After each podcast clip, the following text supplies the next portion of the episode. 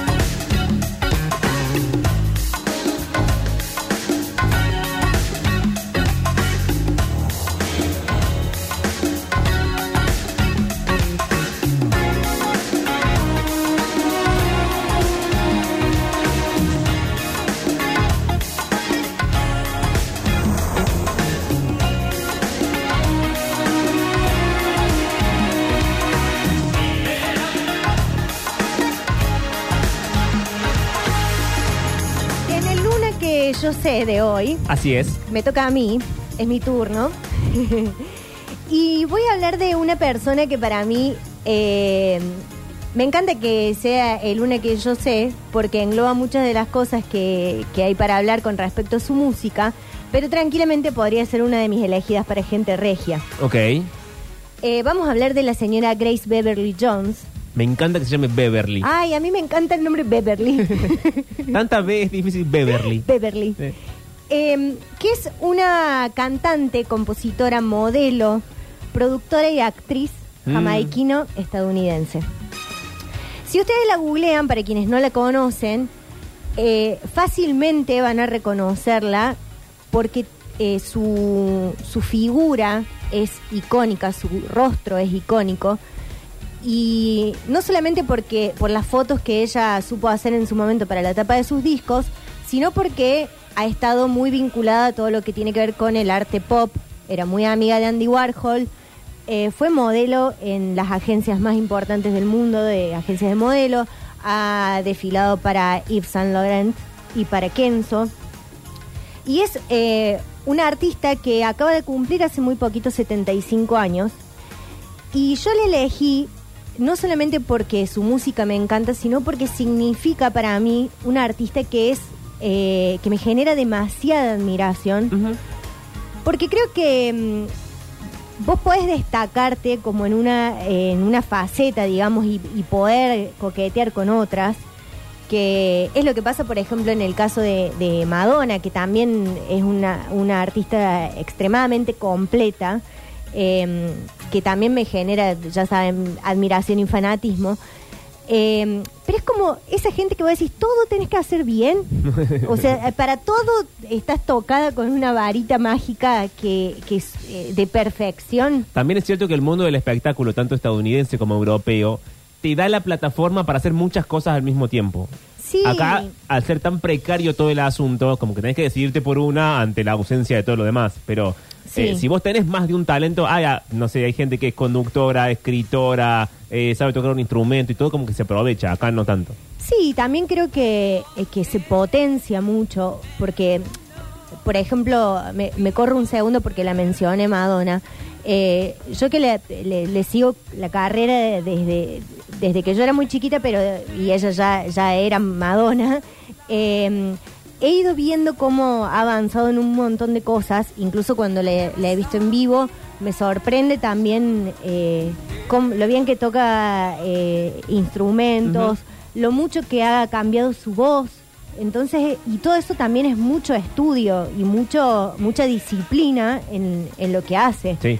Pero en el caso de Madonna, que ella también eh, fue actriz, es actriz, ha dirigido películas y demás, creo que Madonna se constituyó como un ícono con su propia impronta y Grace, Grace Jones hizo lo propio, eh, pero con algo totalmente inigualable, porque desde, desde Madonna se han desprendido muchas artistas que hoy no se le igualan, pero que, que es como que siguen su camino marcado. Pero ni siquiera Beyoncé y Lady Gaga, que, que tienen mucha inspiración de Grace Jones, logran verse como Grace Jones. Claro. Eh, Por empezar, no son negras, o sea, eh, salvo Beyoncé que sí. punto. Pero digo, ella tenía como.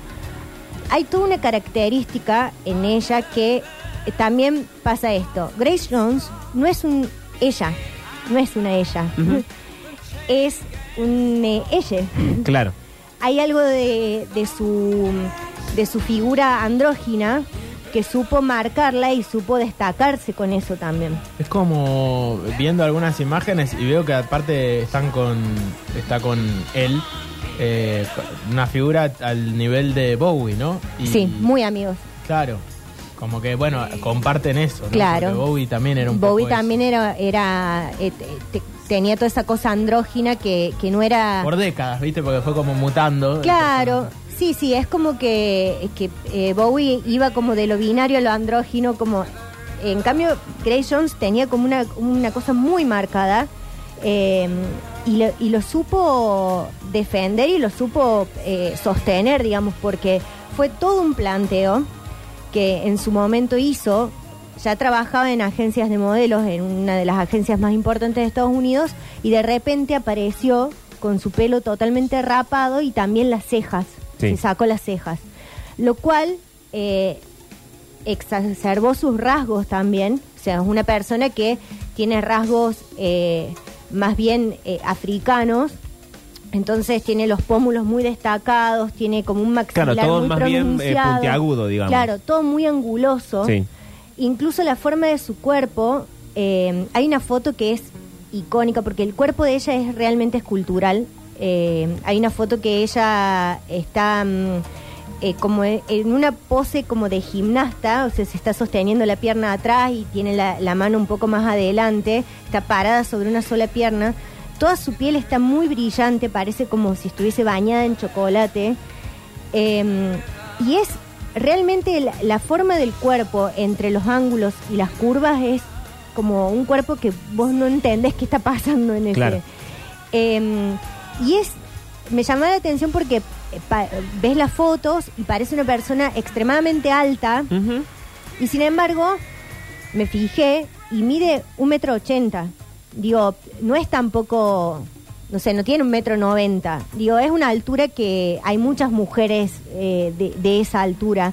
Lo que pasaba con Igual es ella bastante alto, un Sí, 80. sí, es, bastante alta, pero digo, eh, ¿qué pasaba con ella que la hacía ver más alta aún, que era muy, muy delgada? Claro, sí, sí, o sea, sí, sí. tenía una cintura de 55 centímetros. Y da la impresión Es muy, eh, muy pequeña. de, de ver las fotos que cada decisión estética está tomada en consecuencia de lo que ella quiere ser. Claro. O sea, desde la ropa hasta el, hasta la- el pequeño delineado de una punta de un ojo está todo como tomado muy conscientemente. Sí, sí, todo, todo, todo es así. Eh, pero bueno, ella. Eh, ya vamos a hablar de, de la parte que tiene que ver con el mundo de la moda, que es eh, más o menos lo que yo sé. es la una que yo sé. Eh, pero sí quería repasar un poquito, bueno, ya dije que tenía, tiene, acaba de cumplir 75 años, nació en 1948, el 19 de mayo, vivía en Jamaica, después se mudó a los 13 años a Nueva York. Su papá era político eh, y trabajó, bueno, para estas firmas que fueron muy importantes y fue también tapa de, de las revistas de moda más importantes que son la Vogue y la revista Elle. Eh, hay, hay varias revistas, eh, Vogue, Elle, eh, Harper's Bazaar y Condé Nast son como las revistas más importantes en el mundo de la moda. Entonces llegar a la portada de esas revistas también tiene una repercusión a nivel mundial y no Claro. cualquiera está ahí. Eh, porque digo, marca como una, una pauta cultural también y, cierta imagen que después se reproduce en, en todo lo- en todas las portadas que vemos de todas las otras revistas. Em, musicalmente ella fue muy importante en todo lo que fue la, la época de la música disco de, de los 70. En el 77 ella firmó un contrato con Island Records y eh, se convirtió en una estrella de la, de la música disco, eh, principalmente porque tocaba mucho en este lugar que se llama Estudio 54, que es un lugar, Estudio 54 es un lugar que está en Nueva York, que fue un club eh, muy, muy popular porque las grandes estrellas del momento y más que nada las asociadas al universo pop eh, y al arte pop, o sea, Warhol, Bowie, los diseñadores de moda, eh, Debbie Harry, eh, muchísima gente que, que estaba en ese momento en, en la vanguardia, digamos, y que estaba ahí en su mejor momento, iban a esas fiestas. De hecho, hay una serie en Netflix que es una serie que la protagoniza Iwan, Ewan McGregor, Sí. que se llama Halston, que él es una miniserie, creo que tiene 10 capítulos, que cuenta la historia de un diseñador que es Halston. Eh, y él, bueno, muestran así un poco eh, eh, todo lo que pasaba en Estudio 54 también. Fue un lugar muy popular porque eh, era un lugar donde iba mucho la comunidad LGTBIQ+. Claro, la comunidad gay era como Claro. creciendo. iba muchísimo. creciendo, sí, y, y si nos ponemos en contexto de la época, eh, esto era finales de los 70, donde explotaba la música disco y empezaba a venir el glamour de los 80. Entonces, eh, este club, Estudio 54, fue un club que yo pensé que había estado muchos años, pero no, eh, se ve que, sé que hubo un problema que en la serie Halston lo muestran, eh, que una chica, era un, un club muy exclusivo, ¿no? Ajá. no entraba cualquiera, vos podías estar horas haciendo cola y no te iban a dejar entrar, que es algo muy común también en, en Nueva York. Eh, y una chica se quiso meter por uno de esos tubos de, de ventilación Uh. y se quedó ahí en eh, se quedó ahí enganchada y la encontraron a los días muerta. Ah, ¿la encontraron muerta? Sí, la Uh, encontraron muerta.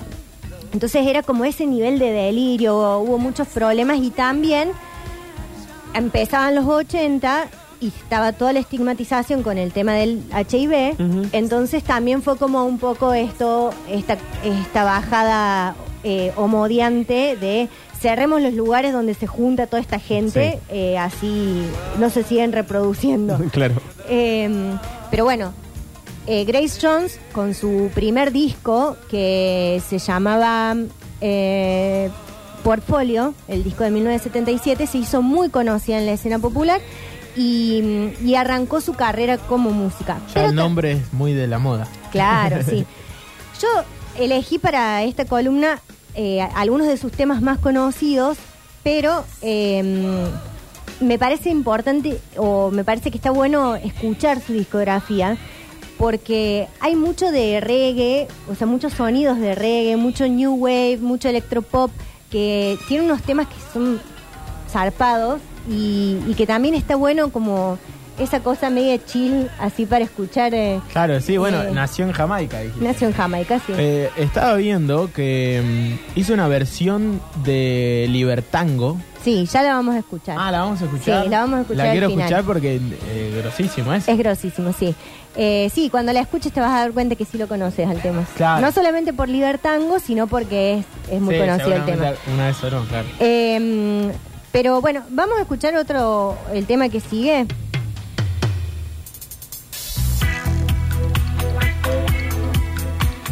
Este es súper reggae, Sí.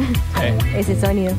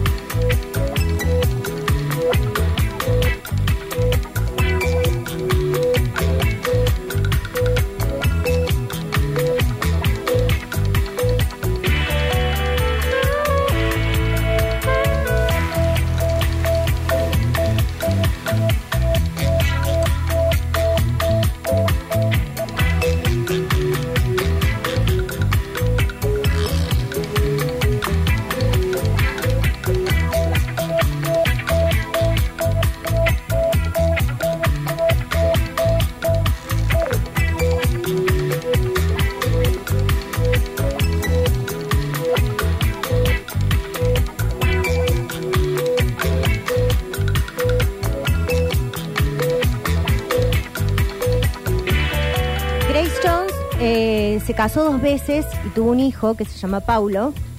Y con respecto a todo esto de su imagen y de cómo fue construyendo su imagen y esto de, eh, de defenderla delante de una industria que generalmente te dice cómo tenés que ser y, Sí. y cómo tenés que armarte a vos misma si querés trabajar dentro de, de ese espacio.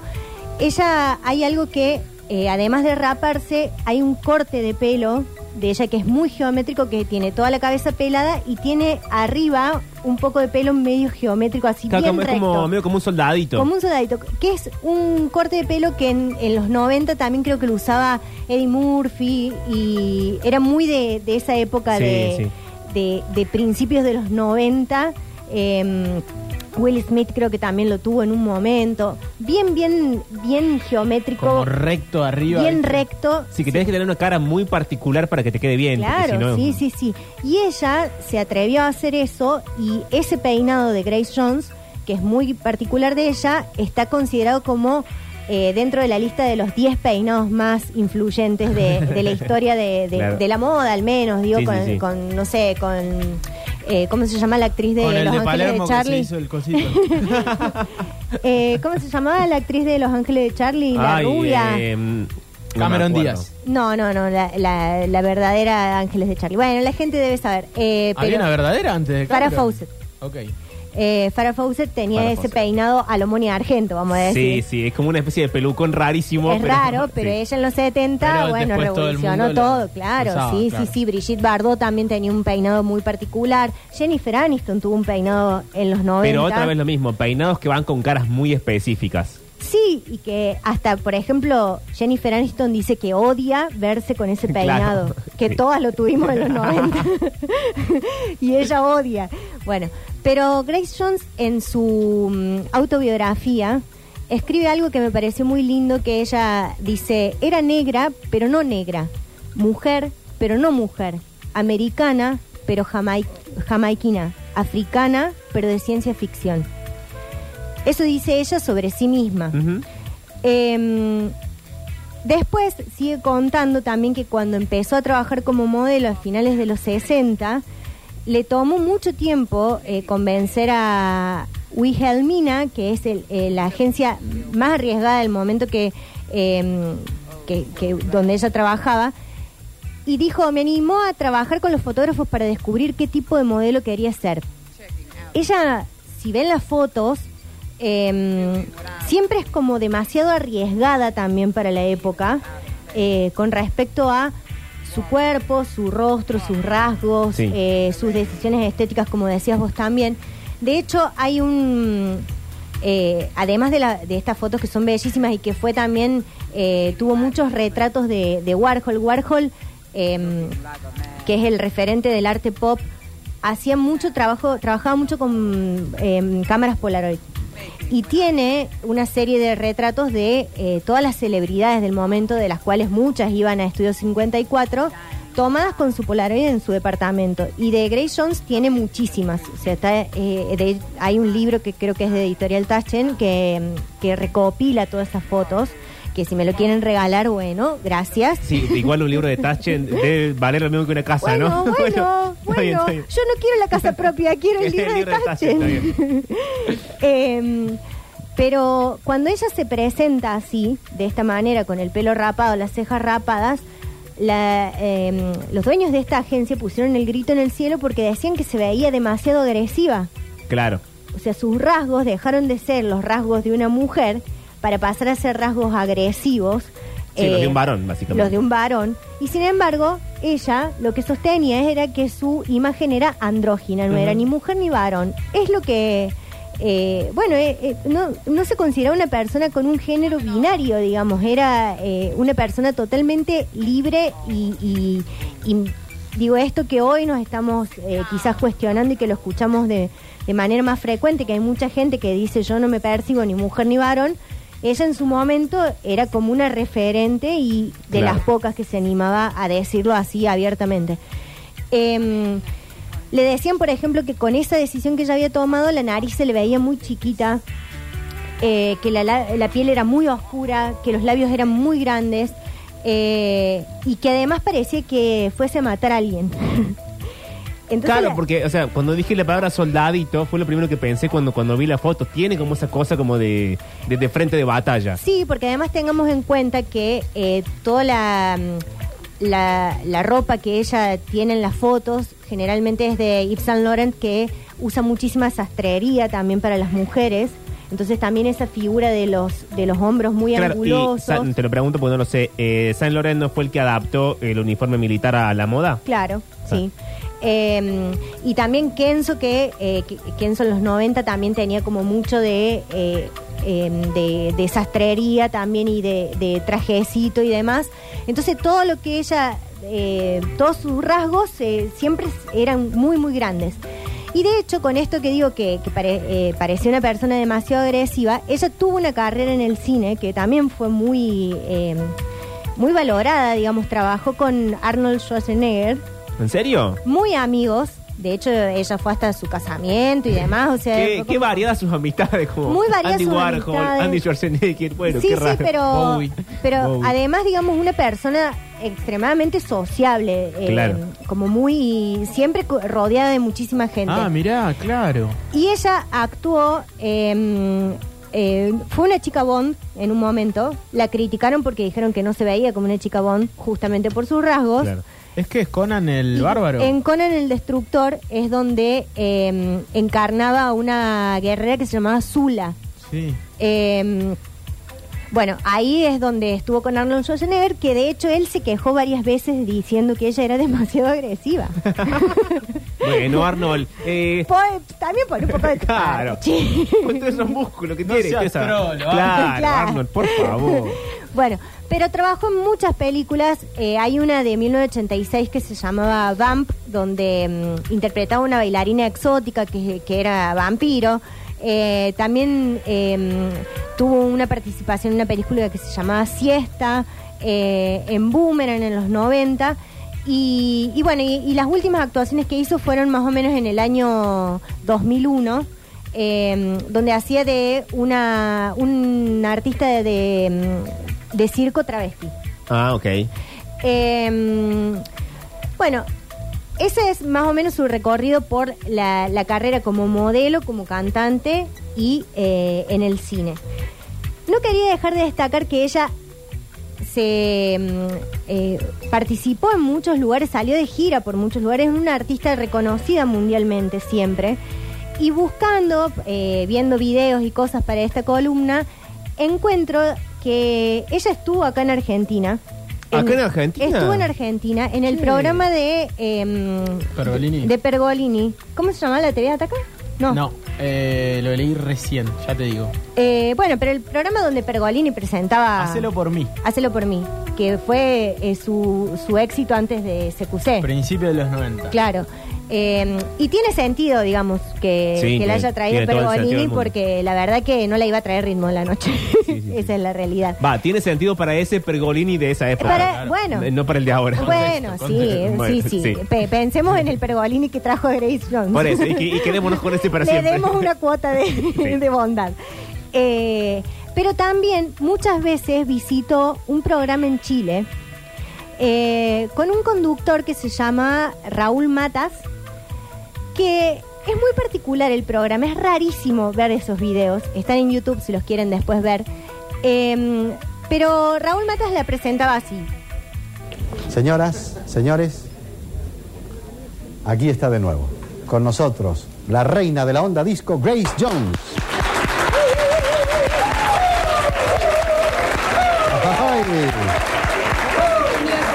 What you, you, what, you, you need a, Yes. sure, sure. I'll take No esta. No la rosa y negra, una, una silla roja y negra. Ah, se mandó Está cambiar la aquí. silla. ¿Tú la viste? Está aquí, la vamos a Ella buscar. quería una No silla que se la habían sacado. Sí, claro. Aquí está, la roja y negra.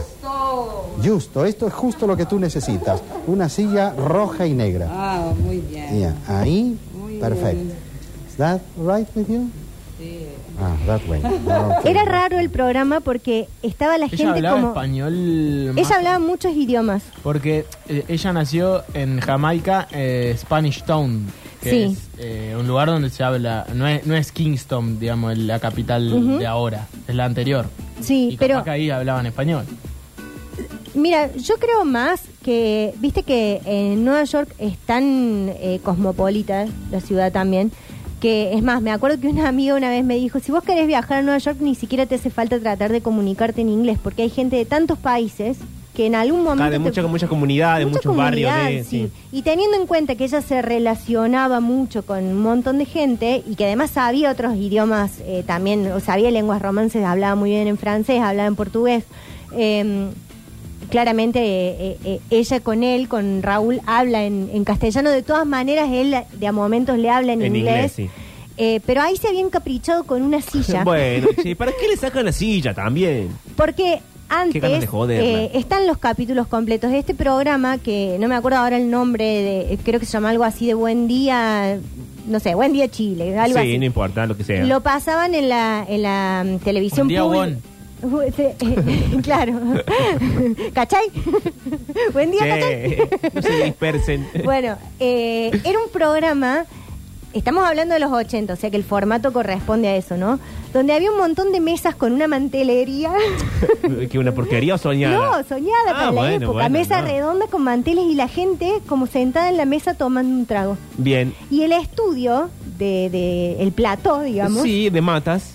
Eh, estaba toda la gente sentada y, y ella aparecía caminando, él la presentaba y ella empezaba a cantar ahí al frente de la gente. O sea, era como estar como en una parrilla cena bar. Qué raro el concepto. Ah. Era Está raro. bueno, ¿eh? Sí.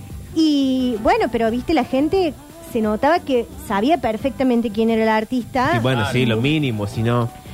Bueno, Eh, pero viste que hay veces que cae un artista así, lo meten en cualquier programa y nada Claro. el público. Claro, porque me digo, me parece más descolocado eh, Grace Jones en Ritmo de la Noche con esa tribuna que aplaudía y tenía globos de colores, Sí. que Grace Jones en este programa chileno con las mesas y la gente prestándole atención mientras ella canta.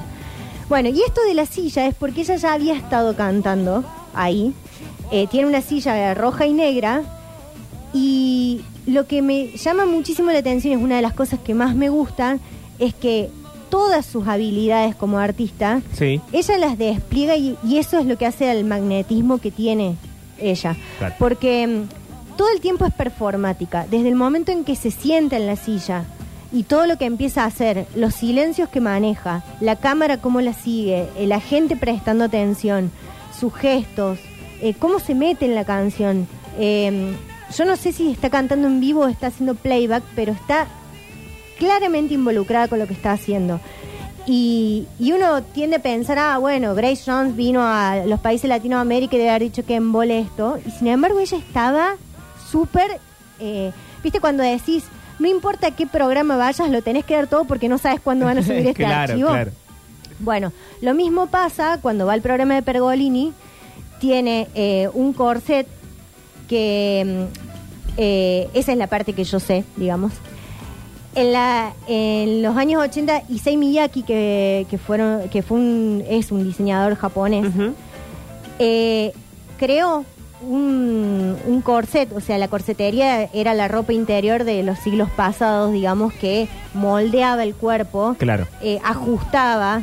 Lo, lo han visto en la escena de Titanic donde la madre le tira de las cuerdas Sí, a sí, Rose para ajustarle el corset. Bueno, Sí, cualquier escena de época donde la chica siempre se queda sin respiración sin prácticamente. respiración, las costillas totalmente deformes y metidas para adentro y los órganos apretados. Sí. Lo que hizo Issei Miyake en ese momento fue hacer un corset de silicona y que la prenda interior se usara como prenda exterior. Entonces lo hizo para Grace Jones. Ya veníamos de, eh, de que el corset era icónico con Madonna y el corset que le hizo Jean-Paul Gaultier, que era el de, las- el de los conos.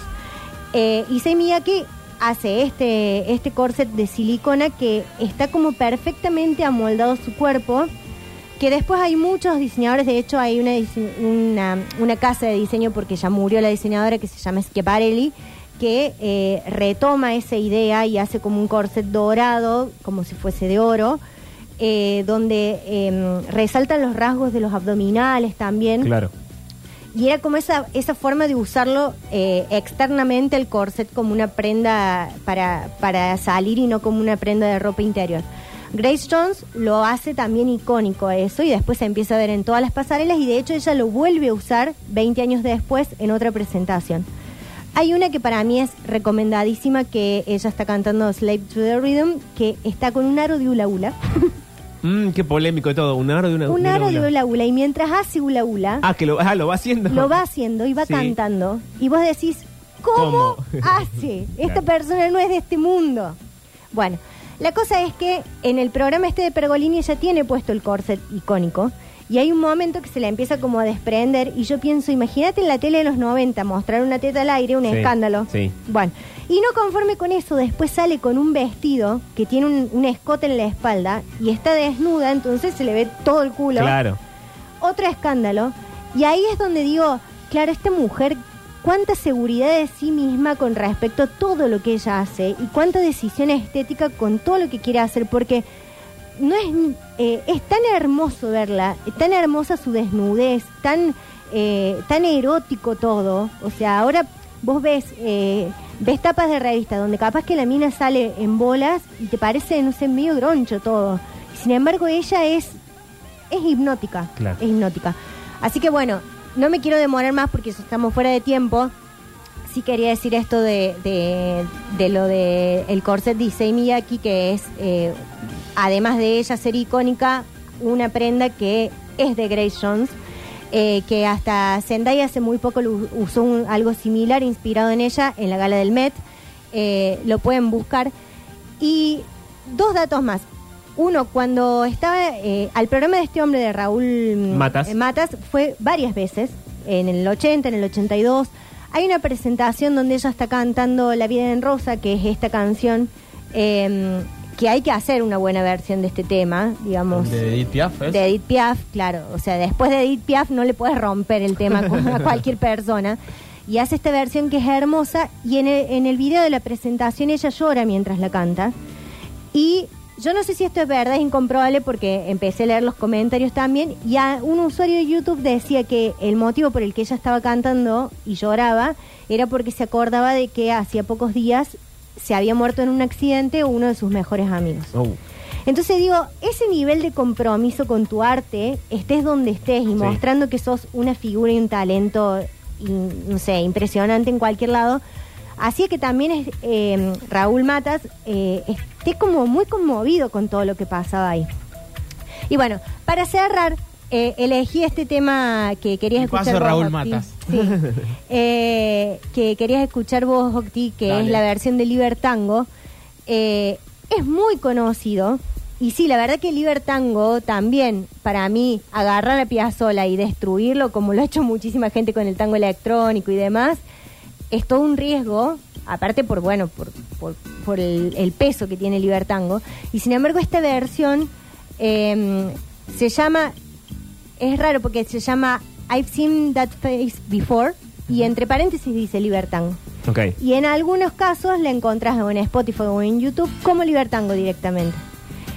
Eh, bueno, una artista inigualable. Que básicamente ella le puso eh, letra a la melodía de bandoneón, de acordeón. Claro, sí, de bandoneón. De bandoneón. Eh, es una artista, la verdad que es impresionante, que es para, para ver todo lo que hace. El video de Lula Ula se los pido que lo vean, por favor, porque no lo, no lo van a poder creer, porque además ella siendo muy grande, ahora tiene 75 años, sigue siendo igual de escultural, sigue siendo igual de bella, igual de andrógina, igual de, de referente, de icónica.